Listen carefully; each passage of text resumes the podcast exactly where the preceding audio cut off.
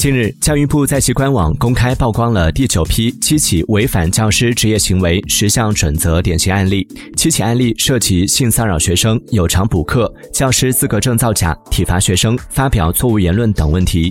教育部有关负责人表示，涉事教师均已受到严肃处理。各地各校要常态化开展师德教育，尤其是警示教育，完善师德激励、奖惩考核制度。将师德师风作为教师资格定期注册、招聘引进、职称评定、评奖评优等相关工作首要要求。